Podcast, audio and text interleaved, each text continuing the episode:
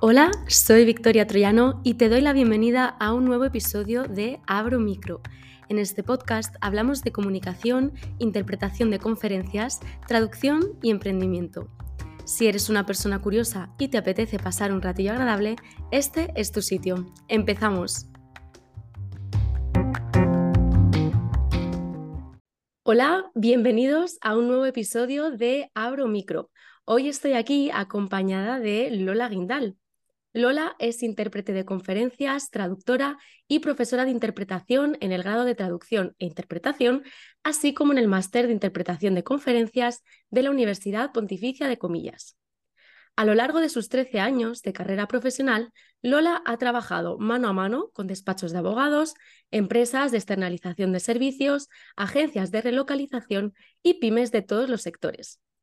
Puede que la conozcas por su página web, La Piedra Roseta, si la visitas, verás que Lola se declara abiertamente madrilista y que escribe correos diarios en los que comparte muchísimo contenido sobre aprendizaje del inglés, interpretación de conferencias, exámenes de interpretación y muchos otros temas que nos darían para más de un episodio, desde luego.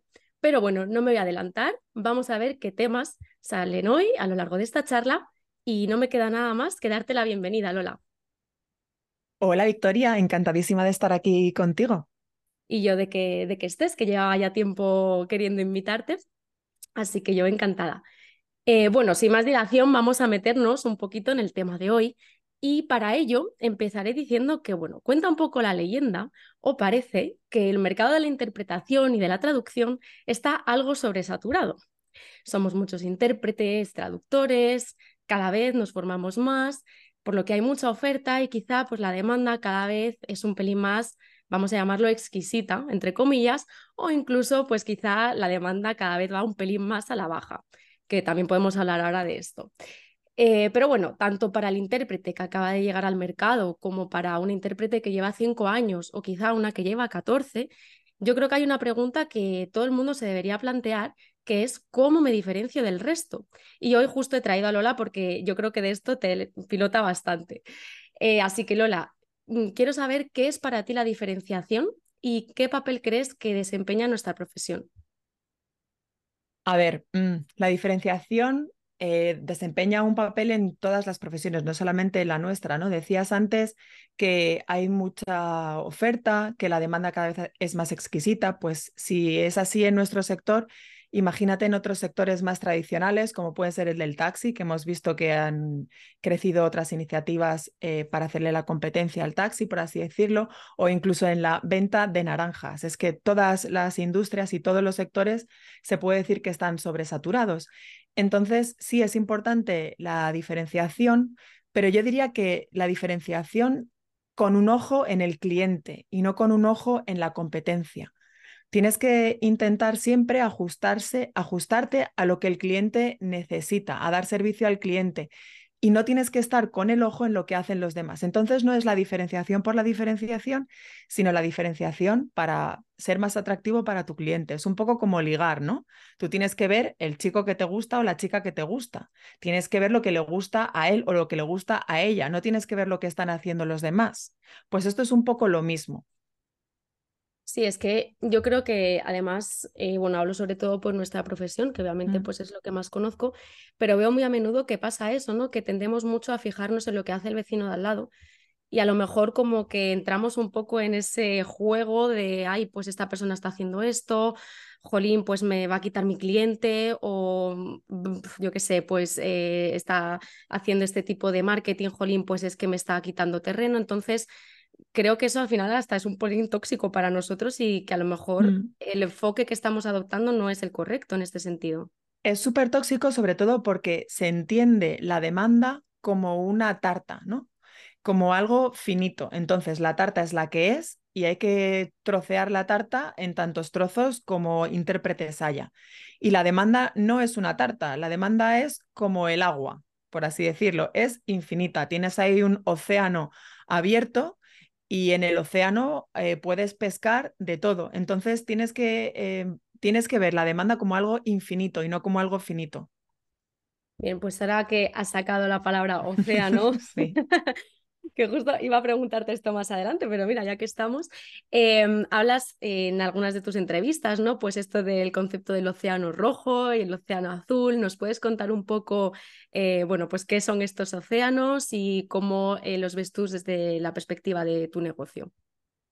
Mira, em, yo sigo, sigo varias newsletters. Eh, además, en algunos discursos del Speech Repository tengo, em, comento que me gusta mucho ir en contra de mi propio sesgo de confirmación. Entonces sigo a mucha gente de muchos diferentes tipos, ¿no? No solamente sigo a intérpretes que piensan como yo, sino que sigo a personas que tienen distintas vistas, eh, visiones del mundo, con diferentes perspectivas políticas y también a gente de otros sectores, ¿no? Sigo mucho a abogados y sigo también mucho a gente del marketing. Hay un tío que se llama Luis Mongemalo que se autodenomina... Sí, que se denomina eh, un ingeniero que ama las ventas.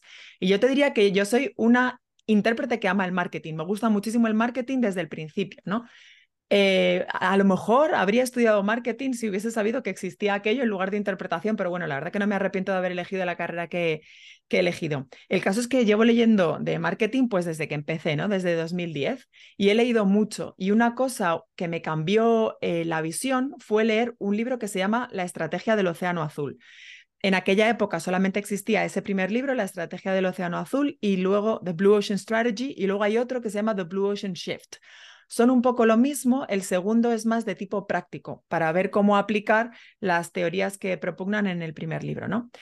Y lo que dicen es, tú vives en un océano rojo ahora mismo. Si tú estás agobiada por la competencia, estás agobiada porque te ganan en precio. Si tú intentas, cada vez que pasas un presupuesto, piensas en en cómo debajo lo ha puesto otro intérprete para intentar llevártelo tú al céntimo, ¿no? Eso significa que estás en un océano rojo. En el océano rojo todo el mundo va con el cuchillo en la boca, intentando pisar cabezas, intentando acuchillar a la competencia, intentando ganar a otros. Siempre vas con el ojo en la competencia. Si tú en lugar de tener el ojo en la competencia, tienes el ojo en el cliente, en servir mejor al cliente, no se trata de ser servil, sino de dar mejor servicio, de adaptarte mejor a lo que el cliente necesita. En ese caso vas a conseguir estar en un océano azul en el que estás tú sola con tu cliente, con tu pececillo que has pescado, eh, viviendo sin competencia prácticamente, viviendo sin, sin tener que luchar por nada, tan, tan pitchy, ¿no? Porque no tienes un ojo en la competencia. Y de eso se trata esto del océano azul, de intentar saber a qué cliente te, te, mm, eh, te quieres dirigir porque hay muchos en el mercado, como digo, la, eh, demanda es infinita, y, a acercarte mejor a lo que necesita, quitando lo que no quiere y poniendo cosas que sí quiere, porque a lo mejor en tu mercado, em, yo qué sé, es muy común em, no ofrecer por defecto, imagínate la interpretación remota, ¿no? No ofrecer por defecto eh, pruebas de sonido. Y alguien me dirá, no, hombre, pero las pruebas de sonido hay que cobrarlas aparte. Claro, pero tú imagínate que tú en lugar de cobrarle, ponte, yo qué sé, voy a hablar de tarifas, eh, apuntad tarifas. Sí, sí, en lugar de transparencia. En, sí, en lugar de cobrar, ponte 550 euros por una jornada completa eh, de interpretación remota, eh, le voy a cobrar 650, pero viene la prueba de sonido incluida.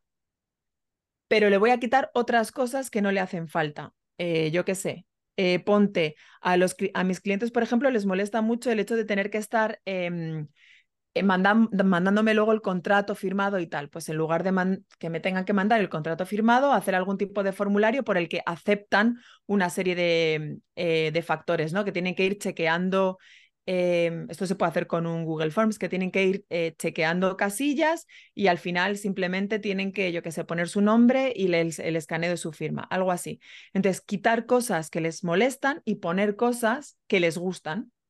Claro, o sea, al final es como eh, crearles una experiencia, ¿no? O sea, es estudiar eso, pues qué tipo de cliente quieres, eh, ver cuáles son sus necesidades, cuáles son las cosas que no le gustan, cuáles son las cosas que echan falta eh, si bien lo he entendido, y un poco pues crear, digamos, un producto alrededor de eso. O sea, bueno, un servicio en este caso. Yo justo el, lo que dices, eh, bueno, y luego podremos hablar de ello, pero a mí también me encanta pues eso, seguir a gente que no tiene nada que ver con, con nuestro sector, porque creo que al final eh, también mucha gente puede pecar de, pues eso, a lo mejor centrarnos solo en nuestro sector, leer solo cosas de traductores e intérpretes, mm y no ir más allá. Y yo creo, pues eso, que por ejemplo el tema del marketing eh, ofrece pues una infinidad de ideas que es que a lo mejor ni nos habíamos planteado.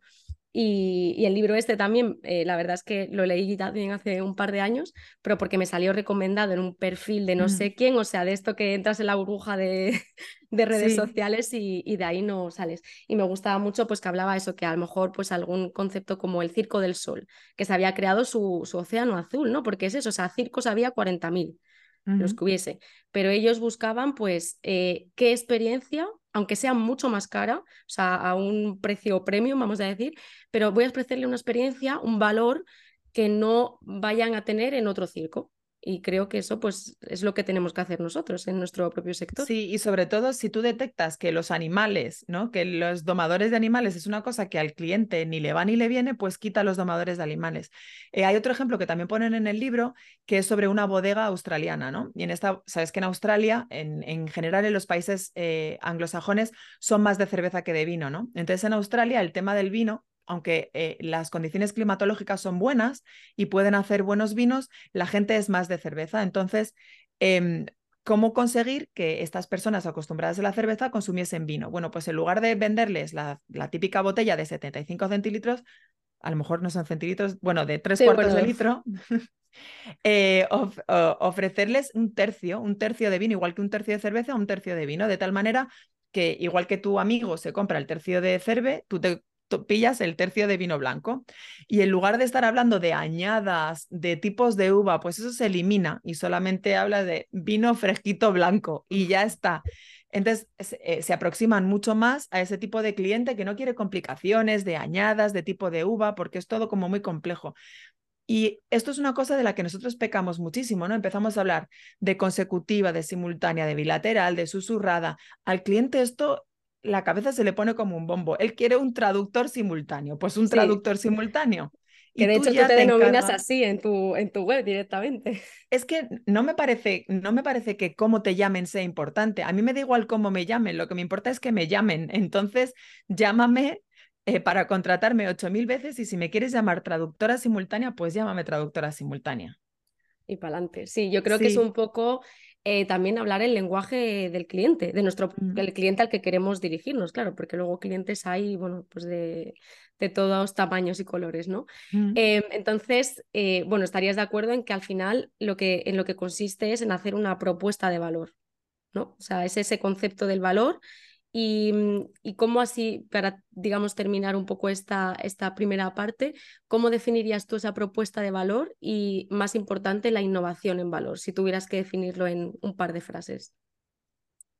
No es ah. fácil definirlo en un par de frases porque clientes hay muchísimos, entonces lo que tienes que hacer es fijarte en qué cosas tu cliente no aprecia, qué cosas no son valiosas para tu cliente y qué cosas sí son valiosas para tu cliente. Y a partir de ahí, generar tu propuesta de valor. Em, tendrás que ver pues qué cosas son una molestia y qué cosas eh, echa de menos. E, y, esto solamente lo vas a saber si estás muy metido en el cliente y si, sigues a perfiles similares a tu cliente y si llamas mucho a tu cliente para ofrecerle tus servicios y ves qué feedback te dan. Eh, no hay que tener miedo a llamar por teléfono, a escribir correos electrónicos, a ser plasta, porque te van a decir que no muchas veces, seguramente solamente te digan que sí un 10% de las veces que te aproximas al cliente, pero lo que estás haciendo es aprender. Y sobre todo, si no tienes muchos clientes y tienes el tiempo de, de llamar, de dar la plasta, hazlo porque luego vas a poder conformar tu propuesta de valor muchísimo mejor. Mm, de hecho, eh, yo creo que antes que lo hemos eh, mencionado a Monje Malo y también no sé si conoces a Isra Bravo, no sé por qué me da que sí. Son un poco como el tándem, ¿no? Van juntos. Exacto. Em, y hablan mucho de eso, ¿no? De que a veces como que empezamos, o sea, cuando queremos comunicar, cuando queremos vender, eh, empezamos así un poco pues a tirar, o sea, a dar tiros al aire y que realmente lo que hay que hacer es tomarse un tiempo de investigación, o sea, investigar eh, en el mercado, hacer el ensayo prueba-error y que eso realmente es una parte muy importante a la que nunca le damos importancia, pero que es al final como una inversión ¿no? a largo plazo, es decir, te conlleva más tiempo, es un rollo, nadie lo quiere hacer, porque eso es así, menos los, eh, los cuatro de siempre, que luego al final son los que más venden. Mm. Y eso no es porque sí, sino porque hay un secreto que es precisamente pues esa investigación previa y dedicación a ver, digamos, a delinear un poco ¿no? ese, ese cliente potencial. Otra cosa que a mí me cambió mucho la vida, una cosa fue descubrir eh, la estrategia del Océano Azul en, en, la que dejas de mirar a la competencia y otra cosa es superar el miedo al rechazo y entender que el rechazo es necesario para poder aprender. Y entonces, una vez que tú no tienes miedo a que te digan que no y te pones a hacer propuestas para todo, eh, cambias la dinámica totalmente. Yo, para que te hagas una idea, cuando recibo correos electrónicos de estos de publicidad, ¿te gustaría? Hemos detectado que tu página web no posiciona muy bien. ¿Te gustaría que no sé qué, no sé cuántos? Yo a todos esos correos contesto con, no tengo interés, pero sabes que tu negocio podría ir muchísimo mejor si tuvieses una intérprete que te, que te interpretase o que te tradujese, por ejemplo, este tipo de correos para una audiencia más amplia en Estados Unidos, en el Reino Unido. Entonces es muy buena práctica y viendo lo que te contestan, puedes, eh, puedes ir aprendiendo. Incluso es muy bueno que te digan que no y asumir el que no, no pasa nada y no hay ningún problema en que alguien te diga que no. Superar el miedo al rechazo. Sí, al final es como esa mentalidad de no tengo nada que perder. Sí. ¿no? O sea, y también eh, justo, bueno, estamos hablando siempre de, estos dos, de los mismos, pero es que tiene un curso de, de, marca personal que, que, está muy bien y, mm, y, dicen eso, que también como para vender al final tienes que evitar mostrar necesidad, ¿no? O sea, que es esa cosa de, mira, yo no tengo nada que perder, estos son mis servicios, oye, ¿te interesa? Sí, estupendo, no, pues no pasa nada, siguiente, ¿sabes? Y, y todo eso lo vas a utilizar para luego cuando llegue el cliente en mayúsculas, toda esa experiencia, pues a lo mejor te habrá ayudado a captar ese cliente, o sea que... Mira, te voy a decir un par más para que no parezca que les estamos haciendo publicidad sí, sí, no solamente no, no estamos a Bravo y a Luis Monge Malo. También recomiendo en español a Cerdo Estratega, que no tiene nada que ver con nosotros, pero también escribe copy muy bueno y también da muy buenos consejos eh, sobre marketing, Cerdo Estratega. Y luego en inglés os voy a recomendar a Marie Forleo, que Marie Forleo sí que es como una gran gigante del marketing en Estados Unidos, y a Amy Porterfield. Las dos tienen podcast y las dos tienen newsletter. Y como sé que a Victoria le gusta mucho el copywriting, eh, también le voy a eh, recomendar a Laura Belgray, que me parece que su, newsletter se llama algo así de Talking Shrimp o algo así, la, la gamba parlante. Tiene un nombre así muy memorable. Sí, llamativo. memorable que no me acuerdo, ¿no? Pero Talking Shrimp. Jolín, pues muchas gracias. A mí me encanta que aquí recomendemos cosas porque es que me encanta. Me encanta recomendar y que me recomienden. Así que yo me lo apunto todo. Y eh, bueno, ahora ya que has sacado el tema del copywriting, eh, vamos a ir eh, poco a poco a eso también porque es uno de los temas de los que quería hablar. Pero antes, pues eso, estábamos diciendo que tú en tu propia página web te defines como traductora simultánea, ¿no? Pues yo soy traductora simultánea. Pero además de eso, también eh, una de las secciones, o sea, tú entras en, tu página web, en la Piedad Roseta, y, en una de las secciones es madrilista, que uno se puede quedar como así un poco en shock, ¿no? Porque dice, bueno, ¿y esto qué, tendrá que ver con, con, la traducción, la interpretación? Entonces, desvelanos un poco por qué así esta sección que puede parecer un poco random. Cuéntanos. Bueno, la, sección, la sección random viene de uno de estos gurús del marketing, eh, que siempre dicen que hay que poner una pestaña un poco rara, un poco extraña. Y yo en este caso la he sustituido por la pestaña esta de sobre mí o about us y tal, ¿no? Esta pestaña siempre me ha dado mucha pereza porque me parece que eh, es como una, la, pestaña de la egolatría, ¿no? Eh, y me, me, da mucho pudor hablar de mí misma porque creo que porque da sensación de necesidad, genera un sentimiento de que tú estás eh, de que tú estás necesitado de vender algo, ¿no? Entonces, hablar muy bien de ti, de todos los títulos que tienes, de todos los trabajos que has hecho, eh, pues me parece que lo único que está mostrando es que tú tienes eh, necesidad. Y como me parece que esa no es una buena manera de vender, pues tomé este consejo de poner la pestaña rara y la puse ahí. Eso de, madridista es verdad, es verdad que yo soy madridista, además me denomino madridista, mouriñista, anticasillista. Es decir, que yo soy muy de ir de frente, decir las cosas como son, soy bastante mal hablada y bastante poco, mm, eh, poco políticamente correcta, no me gusta el seguidismo, por eso lo del anticasillismo y, y eso, y por eso eh, está la pestaña. Además, me parece que muchos de, muchos de los ejecutivos que pueden necesitar mis servicios, que son a los que yo me dirijo, también van a ser madridistas y si no son madridistas y son barcelonistas, no pasa nada porque el mensaje también puede, puede apelarles a él. ¿no? Entonces, eh, hay una parte ahí que digo, si quieres ganar copas de Europa, es aquí y si no eres un llorón, pues un poco por alusión a los del Atlético, ¿no? Si no eres un llorón, si no eres un mafias, un poco por alusión a los del Barcelona, pues entonces eh, este es el lugar adecuado, ¿no? Entonces, al final estás restringiendo el tipo de clientes con, el que, con los que quieres trabajar. Si el cliente va a venir a pedirte un descuento, sabe que aquí no es porque los madridistas no somos de descuentos, ¿no? Si te va a venir a, llorar, pues tampoco es aquí. Si va a intentar regatearte, intentar chulearte el presupuesto, pues ya sabemos que los mafias no son madridistas. Entonces es una manera de poner muy claras tus condiciones de trabajo, no mostrar eh, necesidad y también generar un poco de mm, eh, gusanillo, ¿no? De, y esta tía flipada eh, de que va, ¿no? Y a lo mejor solamente por eso te llaman. Sí, yo creo que es un poco eso de polarizar, ¿no? O sea que... También. Creo que la cosa es que, y, hablo también incluso por mí misma, ¿no? O sea, yo ahora la verdad es que el copy me gusta mucho y he encontrado mi estilo en el que me siento cómoda, pero es verdad que me he dado cuenta de que por lo general tenemos como miedo a desmarcarnos y hablar de una forma que es que no es correcta, porque a lo mejor, pues eso, lo que tú dices, no, no es políticamente correcto o va a parecer que no soy profesional.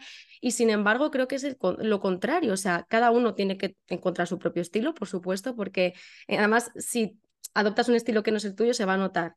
¿no? Eso es mm. como de las mentiras se pillan rápido, pues yo creo que esto es lo mismo, ¿no? Pero que no tenemos que tener miedo a jolín, hablar pues como hablaríamos nosotros, porque yo veo muchas veces en las páginas web de traductores e intérpretes que es que leo lo mismo todo el rato mm. y me da rabia porque digo, jolín, es que no me está aportando nada nuevo y yo soy la primera que dije, yo en mi página web no quiero eso, ¿sabes? O sea que, y, lo que tú dices de madridista, creo que al final no es un about me o un esta soy yo, pero habla de ti, ¿no? O sea, indirecta, bueno, indirectamente, directamente habla de ti, de cómo eres y, de quién eres. Entonces, pues es una forma también de, de, que el cliente te conozca. Hablabas al principio de la diferenciación y de cómo diferenciarte de los demás. Y esta es una forma de diferenciarte de los demás. En este mundo en el que estamos de la inteligencia artificial y de la interacción con ordenadores, a la gente le gusta tratar con seres humanos. Y los seres humanos no son los de... Eh, tu, satisfacción es nuestro orgullo y cosas así. Esto son mensajes supermanidos que todo el mundo dice, eh, la calidad es lo importancia, chopocientos mil años de experiencia. Sí, pero si es que entonces, ¿qué, qué te hace humano a ti? Si, si, todos los mensajes que me das son los mismos, ¿qué es lo que te hace distinto a ti? Y no hace falta ser informal, porque yo sé que yo soy particularmente informal y particularmente mal hablada, polarizante, etcétera. No hace falta ser así. Si no es tu estilo, si, si eres una persona más comedida, eh, que diría Jordan Peterson, pues eh, fenomenal, ¿no? Eh, tiene que ser un mensaje en el que tú te sientas cómoda, en el que tú te sientas tú. O sea, no, ahora no te metas en mi página web, veas que yo pongo madridista y pones tú barcelonista o atlética o colchonera, porque no tendría ningún sentido, pero a lo mejor sí que puedes poner, yo qué sé, la superheroína de tus comunicaciones en inglés o algo así, o Wonder Woman, yo qué sé, y explicas ahí cómo tienes un superpoder que es comunicar eh, de una lengua a otra sin que se pierda el mensaje y los matices y tal. Pues fenomenal, fantástico. Sí, es eso, al final cada uno encontrar su, su, propio estilo. Y en ese sentido, no sé, eh, ¿cómo encontraste tú el tuyo? O sea, es algo que entiendo que a raíz de leer, por supuesto, pues eh, todos mm. estos gurús del marketing, informar, informarte acerca de marketing, pero ¿cómo diste tú con esta es mi forma de hablar, o sea, esta es mi forma de comunicar y voy para adelante. Mi punto de inflexión, eh, y no sé si esto queda registrado en alguna parte, mi punto de inflexión fue cuando dejé de autodenominarme en redes sociales y en la página web María Dolores Guindal y empecé a ser Lola Guindal. Porque a mí María Dolores no me ha llamado nunca nadie en mi vida. Sabes que yo siempre he sido Lola en mi casa, Lolilla para mis tíos y mi abuela, eh, pero todo el mundo me llama Lola, nadie nunca me ha llamado María Dolores. Entonces yo pensaba que llamarme María Dolores era lo adecuado porque era lo correcto, ¿no? Lo, lo serio y lo apropiado. Y cuando dejé de autodenominarme María Dolores y empecé a llamarme Lola, entonces encontré mi voz. Y mi voz de Internet es mi voz de normal. Es verdad que aplico algo de autocensura en Twitter sobre todo, que es una red muy polémica, aplico algo de autocensura y me controlo un poco, pero, pero sí que eh, me expreso tal y como me expresaría en una conversación eh, informal. Sí, yo justo eso, eh, bueno, y todo esto al final, que no lo hemos, o sea, no hemos puesto la palabra, pero esto viene a ser copywriting, vamos, o sea, escribir para, para vender, que no tiene nada de malo. Eh, sí que hablamos del concepto de vender y tal, pero... Hablemos, hablemos. hablemos, abramos melón. Em, pero bueno, al final es eso, ¿no? O sea, yo también a veces cuando me han preguntado digo, yo escribo como yo hablo. O sea, creo que, o sea, sí, bueno, creo que ha quedado claro. O sea, como yo soy con la gente, es como escribo y creo que cada uno eso es lo que tiene que buscar, es decir, hacer un, digamos, quizá una reflexión de, oye, ¿cómo soy yo? ¿Cómo hablo yo con mis amigos, con mis familiares? ¿Cómo me presento yo ante la gente? ¿Por qué al ser un profesional voy a ser una persona distinta? Puedes ser profesional y mantener tu personalidad al mismo tiempo. Es que es justo, es justo lo que te hace atractivo, ¿no? Si, si tienes tantos amigos que te quieren, una pareja que te quiere, unos padres que te quieren con tu personalidad, porque luego te metes en tu página web y eres otra persona totalmente diferente. Eso no es atractivo. Claro, o sea, yo creo que lo, suyo es que pudiésemos poner como cinco páginas web de, yo qué sé, pues cinco personas diferentes, sin mm. nombres ni nada, y decir, ah, pues esta es no sé quién, este mm. es eh, fulanito y este es tal. ¿No? Para que ahí se vería realmente si lo que tú transmites y la forma en la que tú comunicas tu negocio te representa o simplemente pues es... Eh, Eres uno más. uno más. Mm. Em, y entonces eso, pues escribir para vender. Y ahí voy a tus correos diarios, eh, que bueno, para los que no conozcan a Lola, que imagino que muchos de los oyentes sí la conocerán, Lola eh, tiene newsletter y eh, además de distintos, o sea, como enfocada a distintos eh, temas, ahora si no me corriges, y mandas correos diarios, todos los días. Yo soy una fiel suscriptora de tus correos, entonces cuéntanos el porqué de esto que hay detrás de, escribir estos correos diarios y, y bueno, si escribes para vender o no. Escribo para vender porque vender es vivir y porque me gusta el dinero y no pasa nada por decir que te gusta el dinero, ¿vale? El dinero es lo que te permite eh, comprarle manzanas al frutero de la esquina y que luego el frutero de la esquina pueda llevar a su hija a Londres en verano. Entonces, el dinero es parte de nuestra vida y no pasa nada porque te guste el dinero, porque el dinero te permite hacer cosas y que los demás hagan cosas cuando tú haces esas transacciones con el dinero. Entonces, eh, basta del pudor de hablar del dinero porque no hay ningún problema. Entonces, eh, vivo para vender y escribo para vender también. Tengo dos newsletters, una está dirigida a intérpretes que quieren sacarse la acreditación de la Unión Europea y la otra está dirigida a ejecutivos que tienen problemas de comunicación en sus empresas. Eh, la de los ejecutivos la tengo un poco más abandonada, eh, pues porque no me da la vida, entonces, estoy un poco intentando cambiar de estrategia, viendo a ver cómo me puedo aproximar al cliente que más me interesa, entonces lo tengo un poco más abandonado. Y la parte, eh, la otra newsletter, la de eh, los intérpretes que quieren sacarse la acreditación, sí que es una, em, una newsletter diaria. Que nadie se lleve a engaño, en todos los correos hay información valiosa para sacarse eh, la acreditación de la Unión Europea, cosas un poco internas que a lo mejor no sabe todo el mundo, pero en todas las newsletters te intento vender algo, ¿vale? Tanto en la de la Unión Europea como en la de los ejecutivos, siempre intento vender algo porque creo que es una buena práctica. Y el tema del correo diario, al principio estaba un poco reticente, pero creo que también es un muy buen ejercicio para adaptar tu mensaje y para saber qué quieres decir y cómo lo quieres decir. Entonces, ya no es tanto para vender, que sí, ¿no? Porque ya te digo que siempre vendo, pero también me parece que es una buena práctica para saber cómo quiero transmitir lo que quiero transmitir. Y me parece que es un ejercicio muy bueno el hecho de escribir todos los días para vender algo.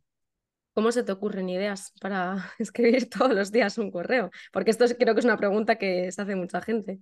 Sí, bueno, eh, el primer día que decidí que esto iba a ser diario hice una, una lluvia de ideas con tengo como ciento y pico títulos de correos electrónicos y luego cosas que me pasan en el día a día, pues también me dan ideas, ¿no? Hace poco he estado en contacto con una persona del Parlamento Europeo y mientras ella estaba hablando, pues yo estaba tomando notas para ver qué cosas puedo decir a la newsletter y puedo decir que próximamente en la newsletter va a haber muchísima información sobre los exámenes de acreditación y pequeñas triquiñuelas y pequeños datos que no sabía y que no son públicos eh, no son públicos para el público general, quiero decir, no es que sean secretos, pero no están publicados en ninguna web, eh, pues toda esta información eh, la, doy en mi, en mi newsletter y de ahí saco las ideas, ¿no? Primero una, em, una lluvia de ideas con qué creo que puede interesar a personas de este perfil, gente que se quiera acreditar, y luego lo que me va pasando en el día a día. Genial. Luego, de todas formas, en, eh, el enlace del podcast pondré eh, el enlace de, tu página web para que quien quiera pues se inscriba a la newsletter, que está muy guay. Y confirmo que el contenido es muy bueno y que, bueno, pues sí, es una buena práctica eso. Yo creo que al final eh, lo chulo de, de, este tipo de newsletters es que son muy entretenidas, porque al final mm. son cosas, lo que tú dices, ¿no? Pues que que te pasan a lo mejor en el día a día, cosas que has vivido y al final consiste pues en adaptarlo eso al mensaje que tú quieres transmitir. Y yo creo que a veces, eh, aquí, bueno, saco un momentito a colación el tema de la creatividad, que podemos pensar que no tenemos ideas, que es que, jolín, yo no voy a poder hacer esto porque no se me ocurren tantas cosas y no, o sea, las ideas están ahí, están en nuestro día a día, estamos rodeados de ellas, las personas que nos rodean nos dan ideas constantemente solo hay que mm. saber verlas y como tú dices, ¿no? Pues no limitarte a hablar con una persona del Parlamento y decir, ah, vale, muy bien, genial, gracias, sino tomar apuntes de, ay, pues mira, esto lo puedo usar de esta forma, esto lo voy a escribir de tal manera para que sea atractivo y, y al final divulgar, ¿no? Que, mm, que es el, aparte de vender. Y la creatividad se entrena, ¿eh? De la newsletter. Sí, sí. La creatividad es una cosa que se entrena, igual que entrenas la memoria, entrenas la agilidad, entrenas la capacidad de transferencia entre una lengua y otra. Todo esto que entrenamos como intérpretes, pues la creatividad también es una cosa que se entrena. Y escribir una newsletter diaria o escribir un diario privado que tú no vayas a publicar en ningún sitio, también eh, es una cosa que te puede valer para entrenar la creatividad. Y yo creo que tampoco hay que tener miedo, pues eso, ¿no? Tanto ya sea newsletter o, bueno, privado, por supuesto, pero ahí solo lees tú y es una pena, ¿no? O sea, que, no, que nadie lea tu contenido, eh, pero incluso pues el publicar post que, que al final lo que tenemos que hacer es escribir, eh, pues eso, intentar trabajar esa creatividad y oye, pues que ha funcionado, genial, que no ha funcionado, pues no pasa nada porque de ello aprendes. Imagino que a ti te habrá pasado que algunas newsletters te habrán funcionado genial y otras pues no tan bien y que de ello aprendes, ¿no? Dices, ¿por qué esta igual no ha funcionado tan bien? Bueno, pues en la siguiente lo voy a hacer de tal manera para que, yo qué sé, el resultado sea distinto. Entonces, pues no hay que tener miedo a escribir, yo siempre lo digo, que mm, hay que escribir. Sí. Tú escribes además eh, mucho en LinkedIn y a mí me encantan tus posts porque son pequeñas historias, ¿no? Y se trata al final de eso, de ser entretenido. Entonces comienzas con una historia entretenida y luego vas eh, dejando un mensaje con más calado. Somos seres humanos y a los seres humanos nos encanta el cotilleo, nos encantan las historias, porque al final eh, nacemos de una civilización alrededor de una hoguera contando cosas, ¿no? Entonces, de eso se trata, de hacer de un post de LinkedIn, pues siéntate aquí al lado del fuego, Mari, que te voy a contar una cosa muy interesante. Y que además la gente se sienta eh, representada. Que mm. creo que eso es fundamental también, porque al final tú, incluso en las newsletters, las cosas que cuentas, eh, yo lo leo y digo, podría haber sido yo, me podría haber pasado a mí, ¿sabes? Y creo que eso es lo que realmente te conecta con, con la audiencia. Muy bien, pues bueno, estamos llegando al final de este episodio, que la verdad es que te volveré a invitar para, para seguir hablando, que se nos quedan muchos temas pendientes, pero así a forma de, para concluir, Em, te quería hacer una pregunta, ¿no? Si para la gente que nos escucha, si eh, quisiésemos empezar a construir, a revisar eh, nuestra estrategia de negocio a corto, medio, largo plazo, ¿por dónde deberíamos empezar? Una llamada a la acción. Una llamada a la acción. Eh, lo primero que tienes que hacer es saber a quién te quieres dirigir, porque si no sabes a quién quieres vender, es muy difícil conformar tu mensaje alrededor de ello. Entonces, lo que tienes que hacer es decidirte con quién quieres ser y a quién quieres vender. Estupendo. Pues Lola, no sé si tienes algunas palabras finales y si no, pues yo quería agradecerte eh, tu participación. La verdad es que la charla me ha parecido súper interesante. Como os digo, os dejaré los enlaces a la página web y para que os podáis eh, inscribir a la newsletter. Y Lola, de verdad, muchísimas gracias por venir. Nada, muchísimas gracias a ti y nos queda pendiente, un, nos queda pendiente otro capítulo o más, eh, porque si tú tienes mucho que hablar, yo también tengo muchísimo que contarte. Lo sé, lo sé, además ya tengo ideas para el siguiente, así que yo me las voy a apuntar. Pues, pues nos emplazamos aquí. Y nos emplazamos. Pues muy bien, Lola, muchísimas gracias. Que tengas ti, un buen Victoria. día. Adiós.